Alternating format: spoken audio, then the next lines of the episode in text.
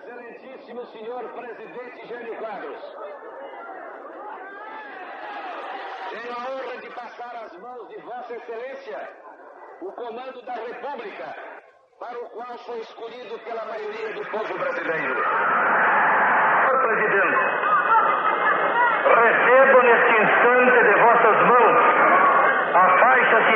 simbólica do governo de nossa pátria.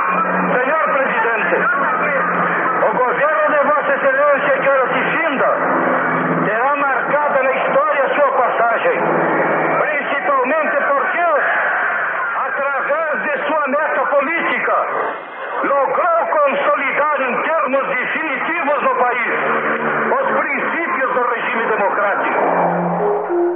Em 31 de janeiro de 1961, Juscelino Kubitschek de Oliveira, presidente eleito pelo voto direto, transmitiu o cargo a seu sucessor, Jânio da Silva Quadros, também eleito pelo voto direto, e além disso, opositor de JK. O mandato de Jânio tinha previsão de acabar em 31 de janeiro de 1966, quando o Brasil já estaria então completando mais de 20 anos de regime democrático. Não que aqueles últimos anos tivessem sido de tranquilidade escandinava.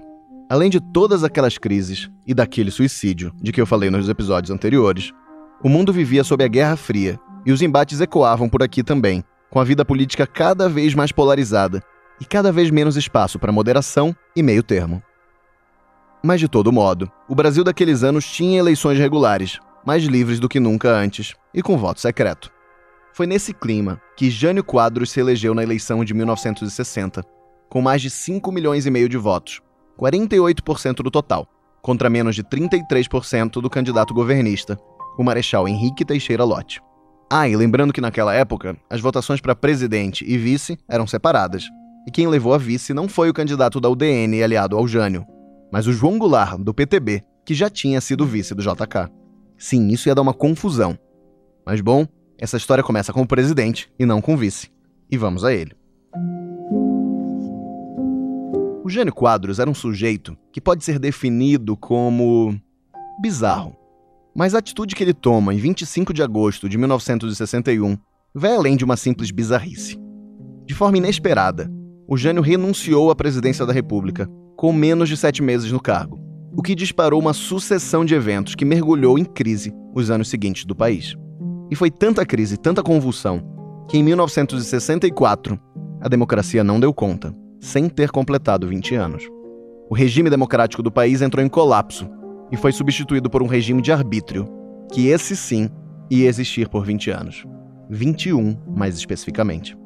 Os eleitores que saíram de casa para votar em 1960 não tinham como saber, mas só teriam chance de eleger de novo diretamente seus presidentes em 1989.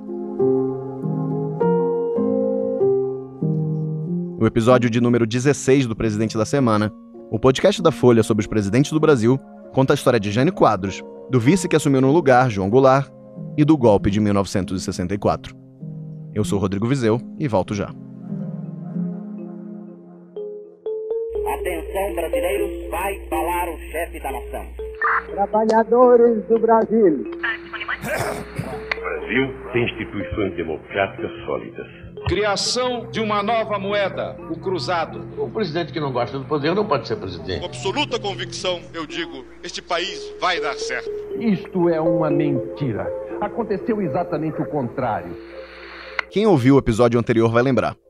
O presidente JK, afiliado ao PSD, era querido por muita gente, fez um monte de obra, mas também deixou como legado um país endividado e uma inflação que não parava de subir.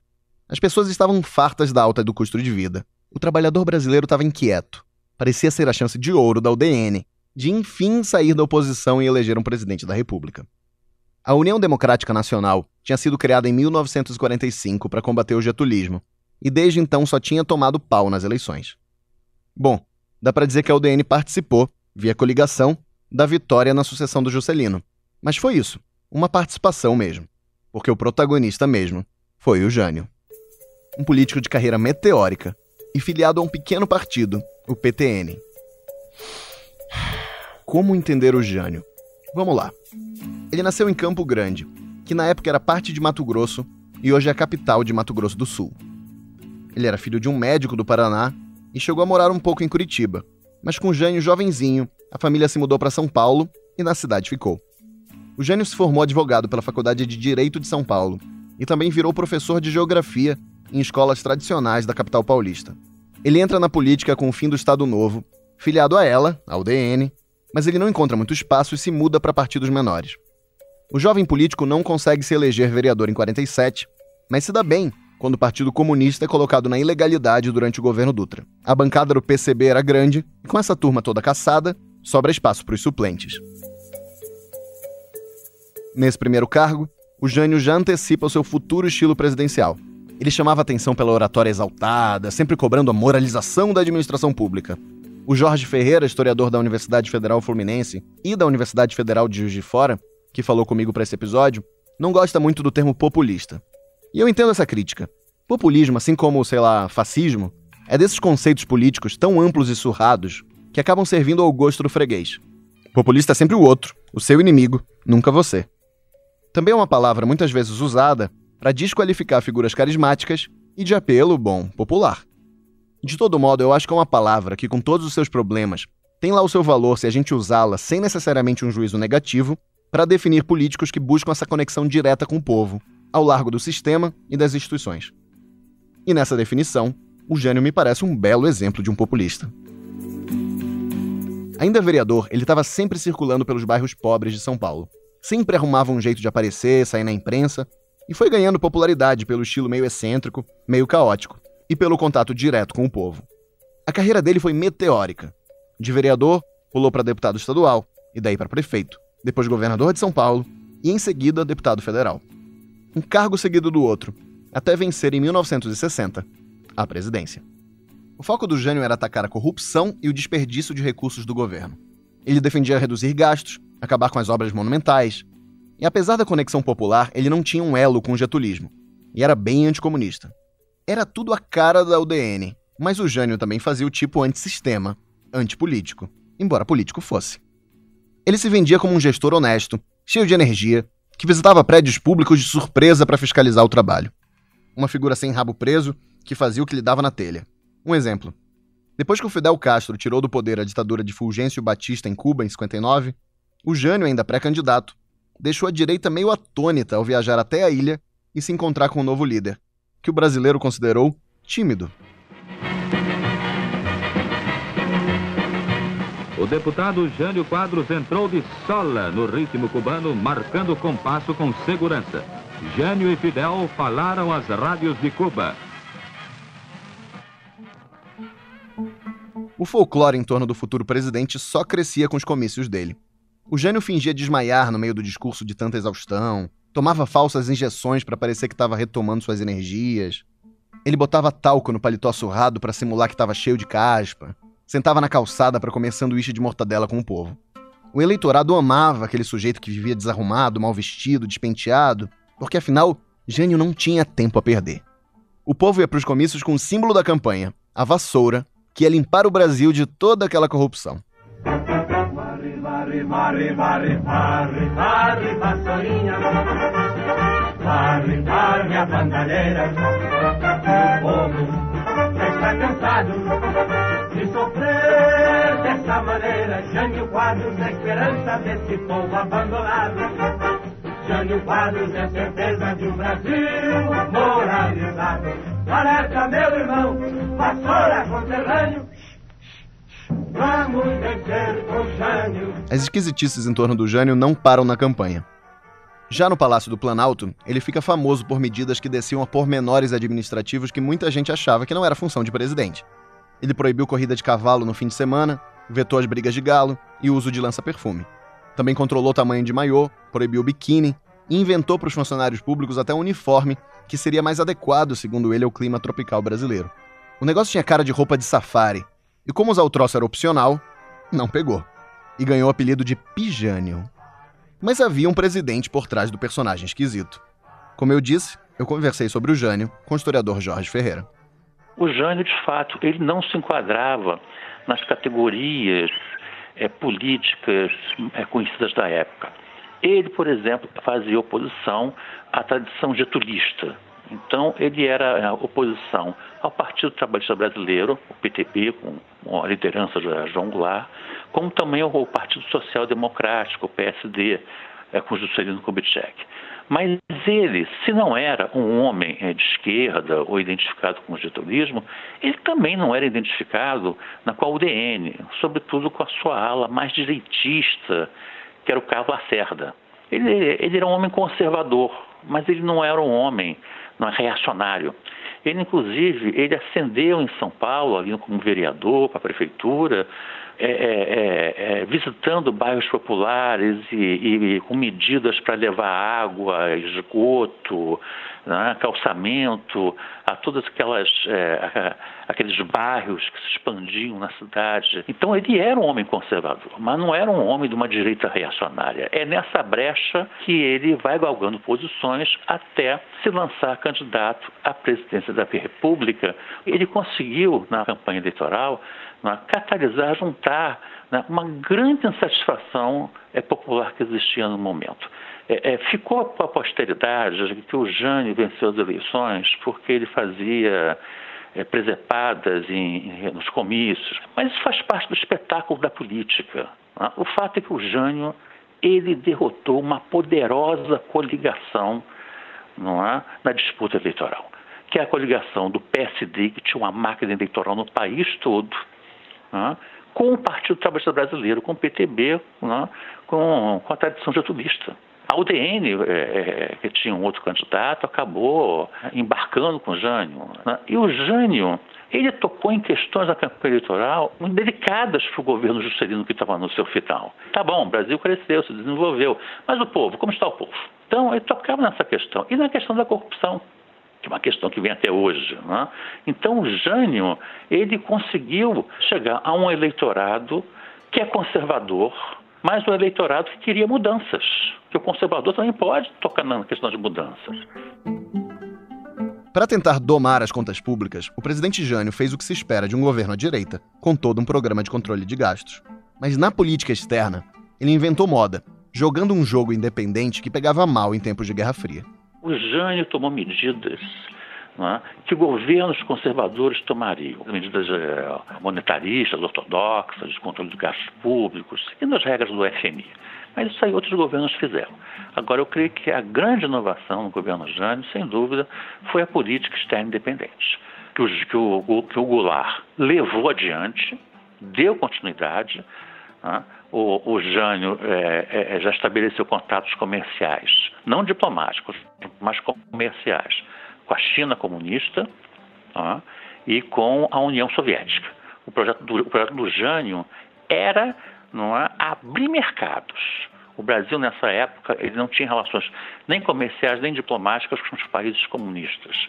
O Jânio queria isso, abrir mercados para as empresas brasileiras. Então, acho que foi a marca, acho que o que ficou do governo Jânio não há na política brasileira foi essa política externa. Em um tempo que o Ministério Público não tinha o poder que tem hoje, o homem da vassourinha também criou comissões para investigar a corrupção em órgãos e empresas públicas. Comissões para descobrir o que a gente conhece: superfaturamento, favoritismo, corrupção. E atrás de cada contrato irregular, é, tinha quem? Um deputado, um senador de todos os partidos políticos. E isso é na imprensa. Ou seja, é, se por um lado a vassoura começou a funcionar, por outro lado, isso começou a criar um, um grande mal-estar no Congresso Nacional. Incontrolável, atirando para todo lado e sem muita habilidade de negociação política, o Jânio vai ficando cada vez mais isolado. E vai se irritando com o fato de que, pelas normas constitucionais em vigor, o presidente não podia tudo. E se as medidas econômicas do Jânio seguiam as receitas da direita, essa mesma direita não gostava nada da aproximação comercial com os países comunistas.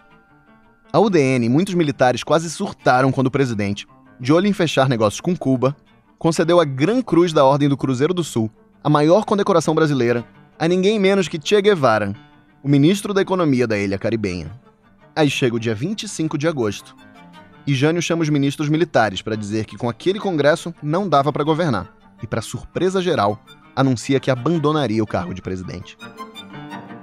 O pecado do Jânio não foi eh, botar talco no paletó preto no ombro, não foi proibir briga de galo. O pecado do Jânio foi é, tentar dar um golpe de Estado. O Jânio manda um bilhete para o presidente do, do, Senado dizendo que estava renunciando porque forças terríveis o impediam de governar. É verdade. Não havia nenhuma crise, nenhuma crise institucional. O Congresso Nacional, embora ele não tivesse maioria no Congresso Nacional, mas a Câmara estava aprovando os projetos dele. Não havia crise militar, não havia greves generalizadas. O país vivia em plena normalidade democrática, em plena normalidade institucional. Então ele via o, o vice-presidente João Goulart para a China. Né? A China hoje é muito longe do Brasil, mas naquela época, Rodrigo, era muito mais, uhum. não é? porque não tinha telefonema direto. Não havia telefone para a China. Ele manda para a China porque ele sabia que o Goulart, o Jânio renunciando, o Goulart não poderia assumir imediatamente. Levaria dias para chegar ao Brasil. Né? Sabia que havia resistências à, à posse do Goulart, né? civis e militares. Né? Então, uh, os planos dele, mais ou menos dois. O, é, ele voltaria, o exército e o povo sairiam nas ruas, e ele retornaria à presidência governando com o exército e com, com o povo. Né? Isso não aconteceu. Ou então ele esperava que o Congresso Nacional, diante, porque aquilo, aquela renúncia dele, ia abrir uma crise institucional terrível, beirando a guerra civil, sabia-se disso. Ou então o Congresso Nacional, para evitar isso, iria abrir mão de seus poderes. Ele governaria com o poder executivo superatrofiado, digamos assim, e com o Congresso Nacional é, apequenado. Né? É, o Congresso Nacional, os políticos perceberam o golpe que estava acontecendo e decidiram não, não aceitar o golpe. Então, o que fizeram? O presidente do Senado imediatamente pegou a carta dele, leu né, e disse que a renúncia é um ato unilateral e que, portanto, não tem que ser votado. Né? Quer dizer, em condições normais, Rodrigo, as lideranças partidárias iam se reunir no gabinete, não, enviaria alguém para o presidente, não faça isso. Mas não, aceitaram a renúncia imediatamente. E aí ele deixou de ser presidente. E ao deixar de ser presidente, ele não tinha mais poder nenhum.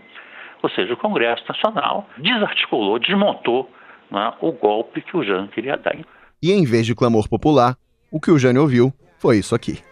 Quando a coisa fica preta.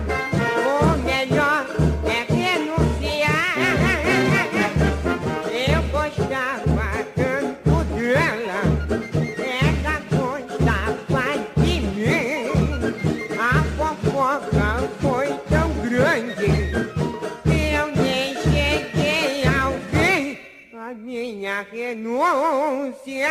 A gente tem que é, é, avaliar o Jânio, é que ele recebeu a confiança da maioria da população brasileira e ele, ele desmoralizou o voto, desmoralizou as instituições, né, desmoralizou o sistema democrático e jogou o Brasil à beira de uma guerra civil.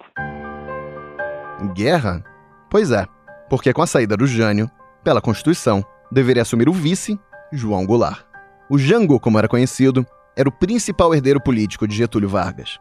Assim como Getúlio, era de uma família de estancieiros e também era nascido na mesma cidade gaúcha de São Borja. Em 1961, o Jango era um político jovem de 43 anos, bem apessoado, com cabelo brilhoso penteado para trás e que estava ficando careca.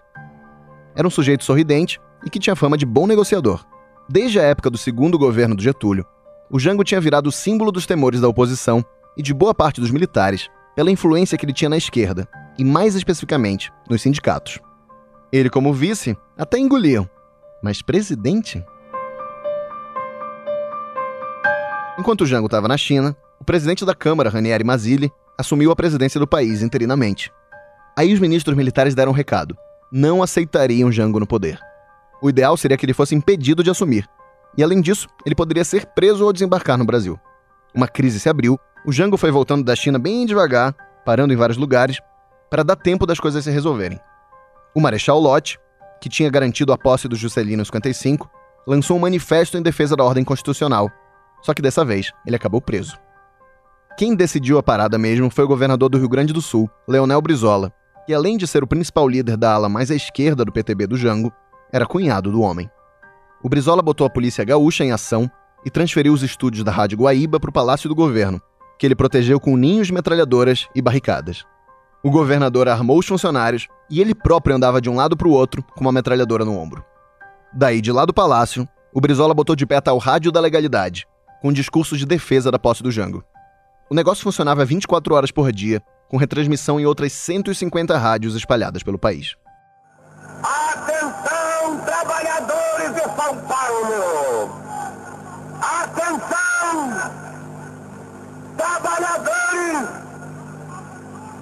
Da Guanabara! Trabalhadores do Nordeste de Minas Gerais! A nossa palavra a partir de hoje é a greve geral dos trabalhadores!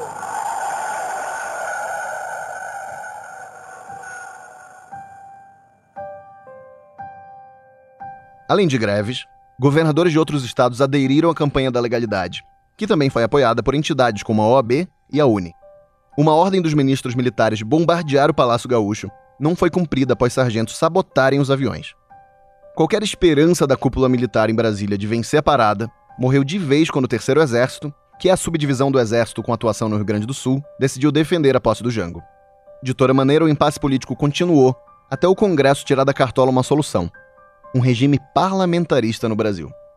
Ou seja, o João Goulart seria presidente, mas quem governaria mesmo seria um primeiro-ministro, o que acalmaria os militares e os políticos mais à direita.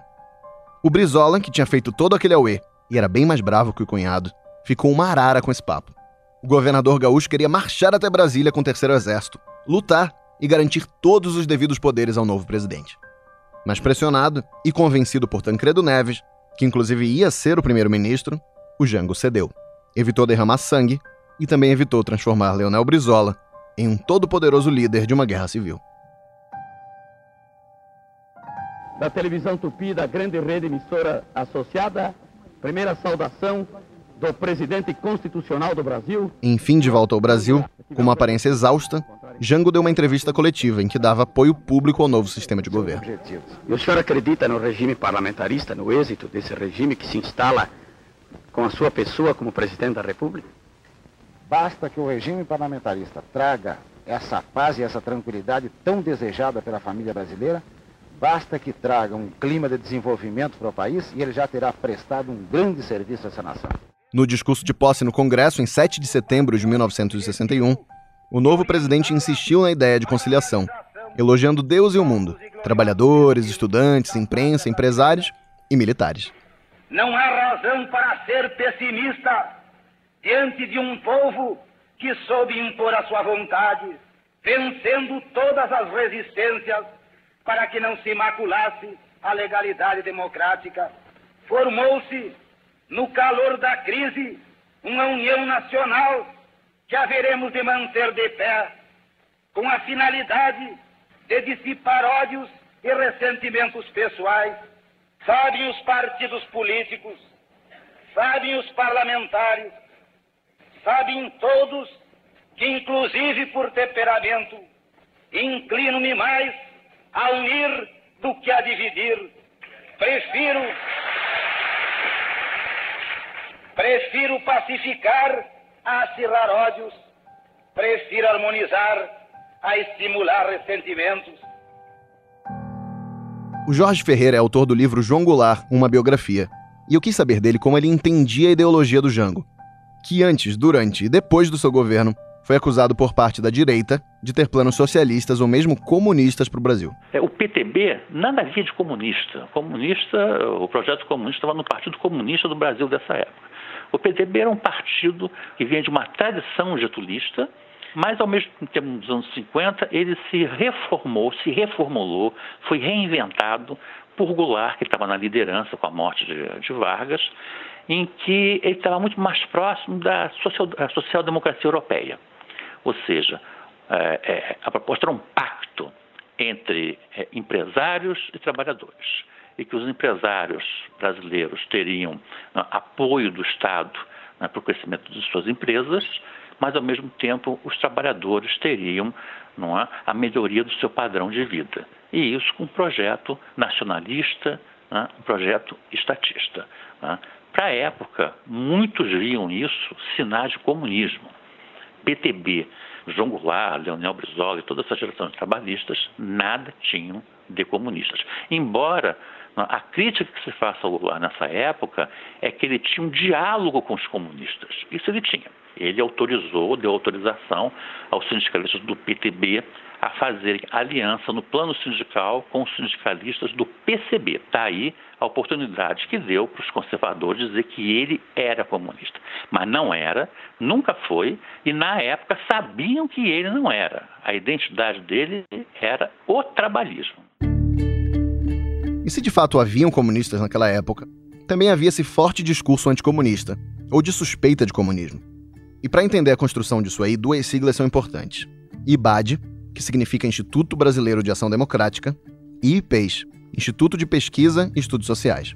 Esses dois institutos, ligados a empresários, executivos e intelectuais conservadores, se complementavam, seja financiando candidaturas mais à direita no Congresso, inclusive com dinheiro americano, e fazendo divulgação em livros e filmes contra o chamado perigo vermelho.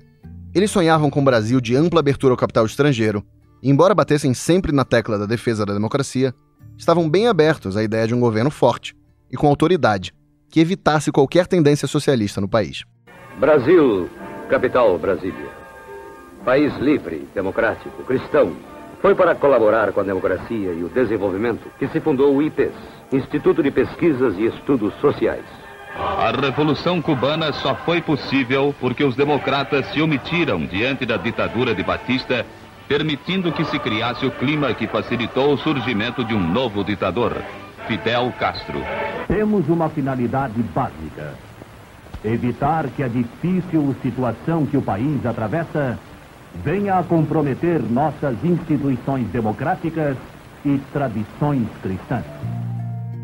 Ah, e ligado a tudo isso, ainda tínhamos as articulações da Escola Superior de Guerra, ligada às Forças Armadas e que ia estruturando uma mentalidade militar bem de acordo com a Guerra Fria. A escola pensava os militares não só como defensores contra inimigos externos, mas como agentes que deveriam defender de forma mais direta internamente os interesses e a segurança nacional. Enquanto esse caldo de cultura ia se formando, do outro lado, o que o Jango e seus apoiadores à esquerda defendiam eram profundas reformas no país.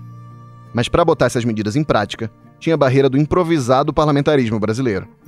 O sistema de governo amarrava os braços do presidente, que articulava como podia para voltar para o velho presidencialismo. Derrubar o parlamentarismo nem era tão difícil assim, já que o país continuava com a instabilidade política e em crise econômica. E a população estava insatisfeita. A chance para fazer isso era um plebiscito, que aconteceu em janeiro de 1963. Em casa que muitos mandam, ninguém pode. É para lamentar, é para lamentar. Oi, manda um aqui, oi, manda outro lá. E nesse vai e vem, todo mundo quer mandar. Desse jeito, minha gente, é melhor o Jango lá. Mais de 80% dos brasileiros disseram não ao parlamentarismo, e o Jango pôde enfim ter todos os poderes do sistema presidencialista. Como bem chamou a atenção Jorge Ferreira, no fim das contas o governo João Goulart de fato foi curto, já que antes os governos eram de primeiros ministros.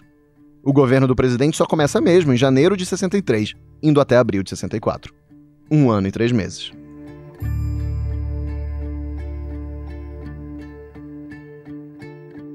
E mesmo tendo como objetivo fundamental as tais reformas de base, que eu já vou explicar melhor, o Jango primeiro tenta pôr em prática o chamado Plano Trienal, para tentar botar as contas do país em ordem. Fala-se muito pouco do Plano Trienal.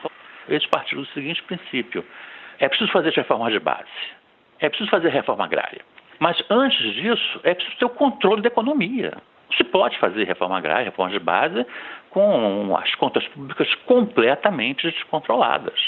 Então, a, proposta do plano trienal né, era primeiro controlar a inflação por meios ortodoxos, acordo com o FMI, cortes nos subsídios, não é? cortes nos créditos para a indústria, contenção de reajustes salariais, controlada a economia, aí sim partiria-se para as reformas de base.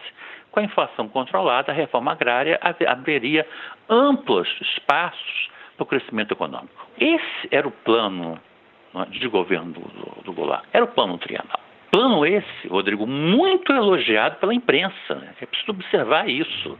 O Goulart, inclusive, teve apoio da Fiesp no plano trienal. A Fiesp apoiou o plano trienal. O problema é o seguinte: ele inicialmente recebe oposição do movimento sindical e das esquerdas. E quando os cortes de crédito chegam nas fábricas, aí os empresários, a Fiesp, passam para a oposição. Então, em maio, Ninguém mais, nem empresários, nem trabalhadores queriam plano trienal, porque estavam mexendo com seus interesses. Quem apoiava o plano trienal era a imprensa. E aí o Goulart tomou uma decisão que foi muito grave, ao meu ver. Ele abriu mão do plano trienal. Quando ele abriu mão do plano trienal, ele abriu mão do único plano de governo que ele tinha. E a partir daí, o descontrole das contas públicas aumenta e a inflação aumenta. E aí começa essa crise, essa imagem de crise que nós temos do governo Goulart. Com o plano de austeridade de lado, o que restava ao governo eram as tais reformas de base. Essas reformas eram o antigo plano da esquerda brasileira da época e incluíam um monte de coisa, com o objetivo declarado de distribuir renda e fazer inclusão social. Tinha previsão de reforma tributária, universitária, fiscal, administrativa, bancária e eleitoral. Essa última com a intenção de conceder direito de voto à numerosa população de analfabetos da época. E a principal das reformas defendidas era a reforma agrária. O problema é que não era fácil botar essas coisas em práticas naquele clima conflagrado e polarizado. Se na direita só crescia a desconfiança anticomunista, na esquerda as coisas também não eram exatamente amenas.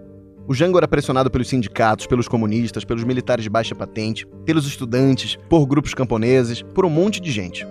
Até o cunhado Brizola, a essa altura deputado federal pela Guanabara, estava dando trabalho, defendendo um confronto mais direto com o capital estrangeiro e com o Congresso. O poder legislativo e a própria Constituição de 1946 eram vistos pela esquerda mais exaltada como entraves conservadores que impediam as mudanças no país. Essa parte da esquerda que gostava de defender que o Jango fizesse as coisas na marra, como eles diziam, não acreditava muito em negociação e queria mesmo era pressão e confrontação pública com o Congresso.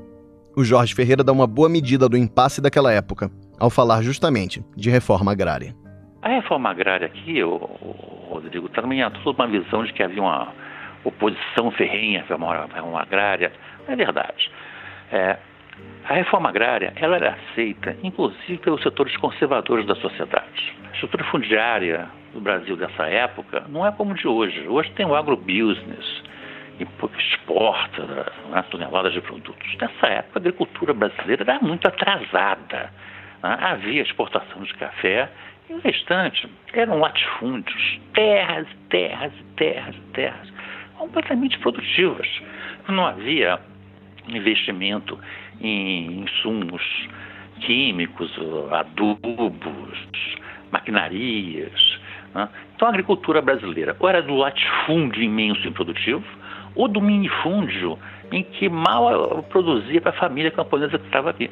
Então, aquilo em termos capitalistas era uma coisa irracional. O Goulart ele propunha é, é, fazer uma reforma agrária que distribuísse 20 milhões de propriedades.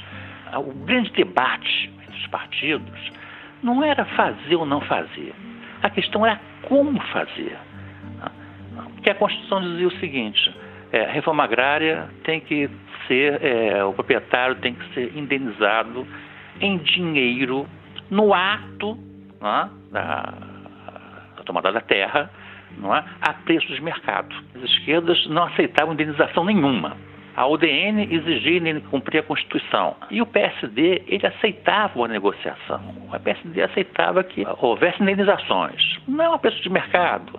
Mas, por exemplo, a títulos da dívida agrária, com reajuste de 20% ao ano, alongada por 10 anos, a inflação se aproximava de 90%. Então, isso era uma maneira de você indenizar o proprietário, mas não a preço de mercado. É, o PSD propunha uma proposta mediadora. Né? O problema é que as partes não se entenderam, entendeu? As partes não se entenderam. O PTB não aceitou a proposta do PSD, da UDN, então a proposta era sem indenização nenhuma, e nessa incapacidade dos partidos políticos chegarem a um acordo, o Goulart não conseguiu fazer a reforma agrária. As partes né, não chegaram a um acordo e no final não tivemos nem reforma agrária, reforma de base, democracia, não tivemos nada, foi uma ditadura. Com o fracasso da votação da reforma agrária no Congresso, o governo Jango fica cada vez mais isolado, cada vez mais sem rumo, cada vez mais pressionado.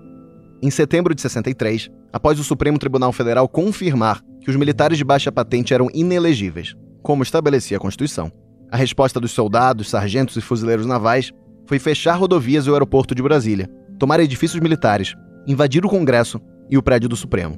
Eles chegaram a manter preso por algumas horas o presidente do tribunal, Vitor Nunes Leal. Os comandantes militares conseguiram reprimir aquilo, mas ficaram completamente chocados com a força do movimento. E mais chocados ainda, com a neutralidade com que o Jango reagiu a tudo aquilo. Afinal, ele era próximo politicamente das baixas patentes das Forças Armadas. As Forças Armadas viram aqui um ato de subordinação intolerável. As direitas pensaram o seguinte: se um 600 sargentos fuzileiros tomam a capital da República, o que não faria a parte, né, o setor janguista do Exército? Então a direita cresce nesse momento. E logo depois, em outubro, vem o Lacerda dar uma entrevista para o jornal norte-americano, dizendo que o governo norte-americano tinha que intervir no Brasil e que as Forças Armadas iriam depor o Goulart. E aí os três ministros militares dizem, nós estamos em outubro, não é? Assim, poucos meses antes do golpe.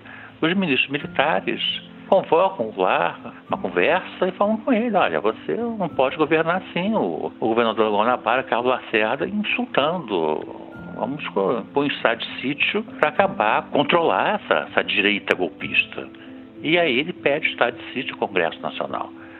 Só que na América Latina nessa época o estado de sítio é mais ou menos assim: o presidente cercava o Congresso Nacional com tanques e pedia autorização para o estado de sítio. O Goulart não, o Goulart não é um democrata, o Goulart pediu autorização para o estado de sítio. E no Congresso Nacional, esquerdas e direitas se uniram contra Goulart. Todos desconfiavam dele. Achavam que ele ia fazer como Getúlio, dizimar a direita e depois dizimar a esquerda. É? E aí ele vê que vai perder, ele tira o pedido. Ao tirar o pedido, ele fica completamente isolado politicamente. Direitas partem para o golpe, porque percebem o perigo que ele estava representando.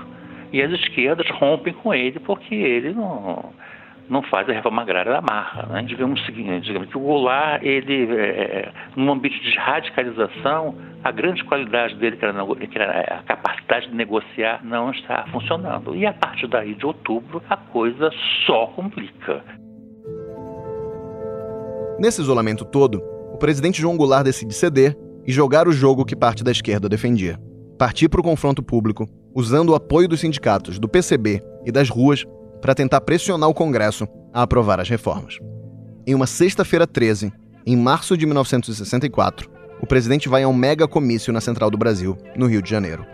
Ao lado da primeira-dama Teresa Goulart, que parecia bem tensa naquela situação, o Jango discursou de forma exaltada para cerca de 150 mil pessoas.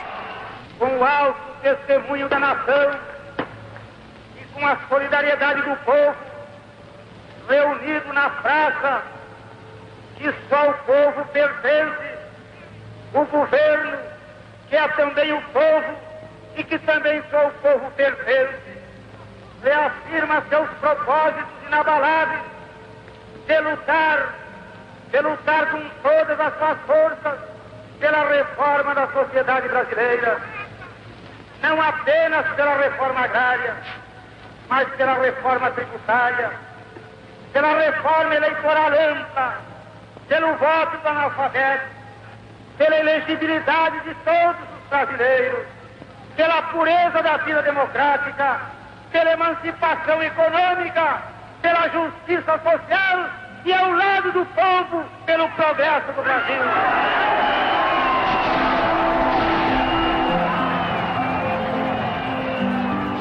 Dois dias depois, o Jango envia sua mensagem anual ao Congresso, na qual insiste nas reformas em mudança da Constituição e pede mais poderes ao Legislativo. Na visão dos anticomunistas do IPES, aquilo tudo era confirmação de seus piores pesadelos.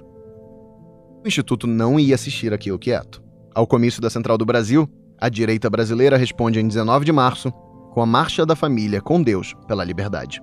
Uma multidão de em torno de 500 mil pessoas marchou pelo centro de São Paulo com expressivo protagonismo das mulheres.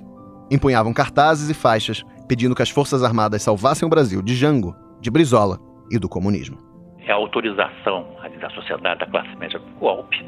Os golpistas crescem e o resto da história a gente sabe, né? O Goulart, ele então passa a se aliar às esquerdas e acreditar nas forças que, ela, que elas tinham, que não tinham, mas pensavam que tinham. E isso, a articulação golpista já vinha crescendo e ganha mais adeptos. Aí os liberais que eram liberais, mas não eram golpistas, também ficam desconfiados de Goulart. E aí, como chega é, é, no início de 64, Rodrigo, a desconfiança é generalizada. Aí ele acredita realmente que poderia é, fazer, levar adiante é, a reforma agrária com pressão nas ruas sobre o Congresso Nacional.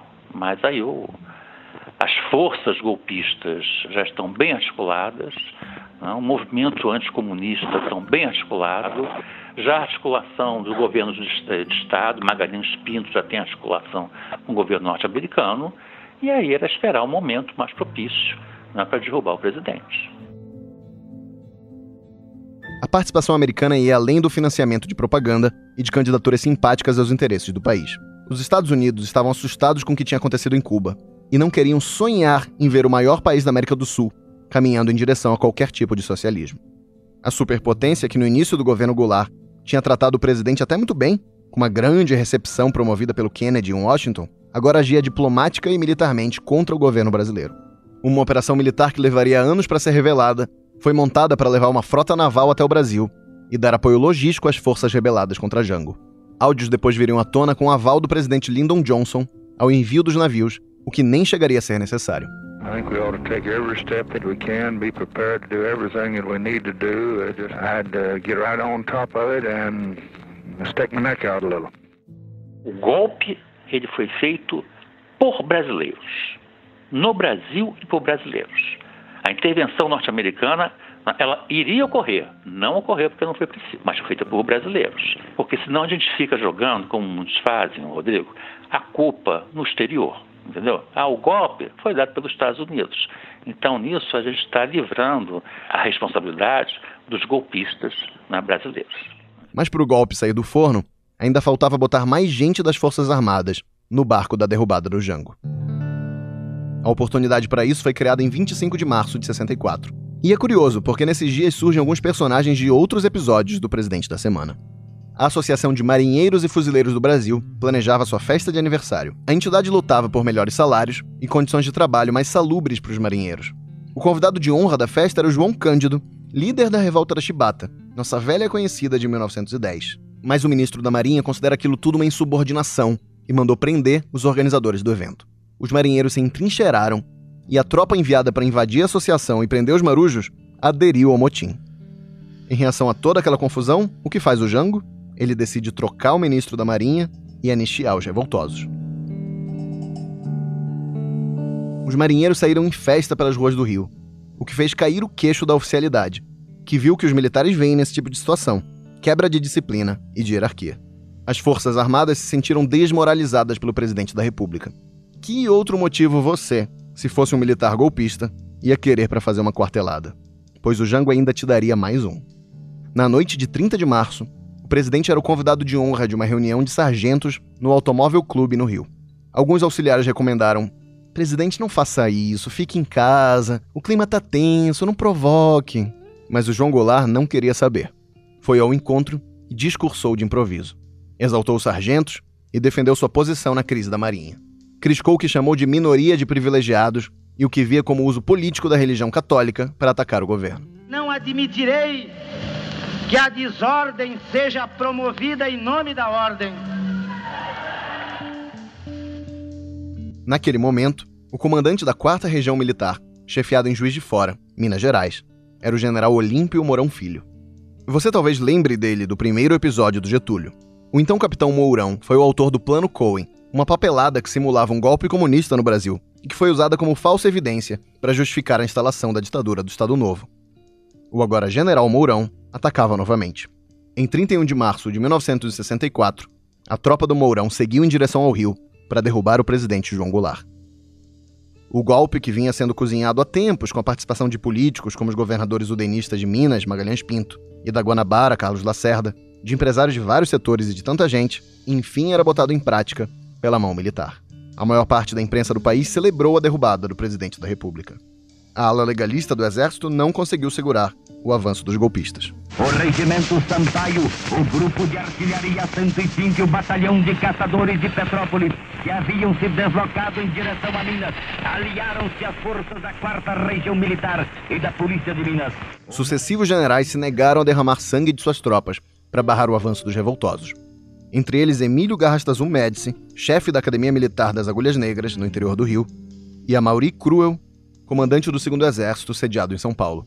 O general Cruel propôs ficar com o governo se Jango fechasse a Uni e o Comando Geral dos Trabalhadores. Mas o presidente não quis saber de nada disso. Atenção, Brasil! Atenção, Minas Gerais! As tropas do Segundo Exército, sob o comando do general Cruel, já sitiaram o estado da Guanabara. O Jango também rejeitou a ideia do senador JK de dar uma guinada e montar um ministério conservador, repudiando publicamente o comunismo. Do lado da esquerda, não houve força para apoiar o presidente, seja entre sindicalistas, comunistas ou brisolistas. O exército aproveitou para fazer suas primeiras prisões. Meus amigos de Minas, meus patrícios, quero dizer-lhes que neste momento recebo confirmação da prisão em Pernambuco do governador Miguel Arras. O Jango vai para Brasília e em seguida para Porto Alegre, para tentar organizar algum tipo de resistência. No dia 2 de abril, com o Jango ainda no país, o presidente do Congresso Nacional, senador Auro de Moura Andrade, da UDN, anunciou, sob as vaias dos agora ex-governistas. Atenção. A, o senhor presidente da República deixou a sede do governo. Deixou a nação acéfala.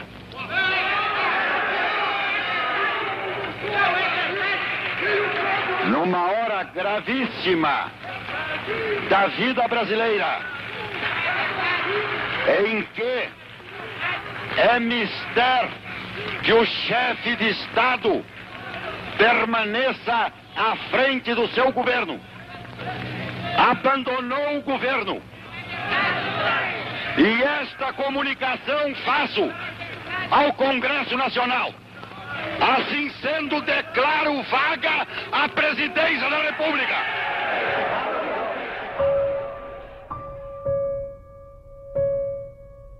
Apesar de protegido pelo Terceiro Exército em Porto Alegre, o Jango cede e parte para o exílio no Uruguai, em 4 de abril de 1964. Lá recua, porque ele percebe que o que está acontecendo não é uma quartelada, não, é um grande movimento, não é? é da sociedade civil, classe média, empresários, é, do Congresso Nacional, o presidente, o presidente do, do, do Senado pediu a intervenção das Forças Armadas, do conjunto das Forças Armadas, dos governadores de estado mais importantes do país, do país, que é Minas, São Paulo, Guanabara, Paraná e Rio Grande do Sul, com as suas polícias civil e militar, né? e da imprensa e da mídia. Então ele percebeu que a coisa era mais grave e mais, que haveria intervenção norte-americana. Então ele percebeu que se puxasse a resistência, até haveria resistência, mas que aquilo ia resultar numa guerra civil de proporções inimagináveis. Né? Guerra civil, Rodrigo, você sabe, é como começa, a gente sabe como começa e não sabe como termina, né? É, Para o Goulart, é? é, porque é uma coisa, Rodrigo, que a gente tem que pensar também, que muitas análises é, é, não refletem sobre isso. Nós sabemos que o golpe resultou numa ditadura feroz de 21 anos. Mas as pessoas que viveram aqueles episódios não sabiam do futuro não sabiam o que ia acontecer. Muitos apoiaram a deposição do Goulart, mas não estavam pensando em golpe. Por exemplo, não é? Ulisses Guimarães, uma pessoa que eu tenho a maior admiração, foi o líder civil da resistência à ditadura, ele apoiou a deposição do Goulart. Ele queria a ditadura? Não, evidentemente que não. não é? Então, muitos ali apoiaram o golpe, mas estavam apoiando a deposição do Goulart e não a ditadura. Na cabeça do Goulart, o que estava acontecendo é o seguinte: o que houve em 45. As Forças Armadas depõem de Getúlio Vargas, Vargas fica exilado dentro do país, de São Borja, e depois tudo volta ao normal. Então, os golpistas, tanto os civis quanto os militares, eles não estavam planejando necessariamente, sabiam que tinha uma ditadura de 21 anos. As lideranças civis, que foram o Magalhães Pinto é? e o Carlos Lacerda, eram candidatos à presidência em 65. Então, eles não iam é, propor uma ditadura se eram candidatos. Não é? que depois, depois do golpe, no golpe, é que aí começam não, é? conflitos, divergências entre facções das Forças Armadas não, e com os próprios civis golpistas, e que a coisa vai. É, as punições vão se aprofundando, as punições vão aumentando, não, e a ditadura vai sendo estabelecida. No exílio, o Jango inicialmente nutre esperança de voltar ao país e se envolve nas articulações da Frente Ampla com JK e com Lacerda, grupo que acabou proibido pelo regime militar em 1968. Ao longo dos anos seguintes, os planos do Jango de voltar ao Brasil são sucessivamente barrados. Ele morre na cidade de Mercedes, na Argentina, em 6 de dezembro de 1976. Em várias oportunidades depois, surgiram suspeitas de atentado, de um envenenamento do ex-presidente. Uma exumação e uma análise dos seus restos mortais não chegaram a qualquer conclusão em 2013. Prova mesmo, prova conclusiva, não temos, porque não houve autópsia. Temos indícios. Até o momento, os indícios me dizem, a mim, Jorge Ferreira, que foi morte natural. Até apareceu uma prova conclusiva de que não foi, mas por enquanto, para mim, foi morte natural. E o Goulart, ele ficou, se tornou um homem doente, na verdade. O Goulart, ele era um homem cardíaco, ele teve um infarto em 69, ele sofreu de angina, é? ele é, tinha pressão alta, ele sofria de depressão. Na época não sabia muito bem o que era isso, dizia que era tristeza, mas os relatos é claramente depressão. E não havia o conhecimento como a gente tem hoje dos malefícios do fumo, do álcool, do sedentarismo. O um homem sedentário, fumava dois maços de cigarro por dia, bebia uísque. Então ele, ele era um homem cardíaco, ele era um homem doente, e muito deprimido. Os relatos dizem que quando viu Goulart, as pessoas se sentiam mal pela tristeza, profunda tristeza dele. Foi o único presidente brasileiro que morreu no exílio. Depois, no governo Dilma, houve uma solenidade que o Congresso Nacional devolveu a ele né, o título de presidente da República, que foi retirado pelo, pelo Auro Moura Andrade. Né?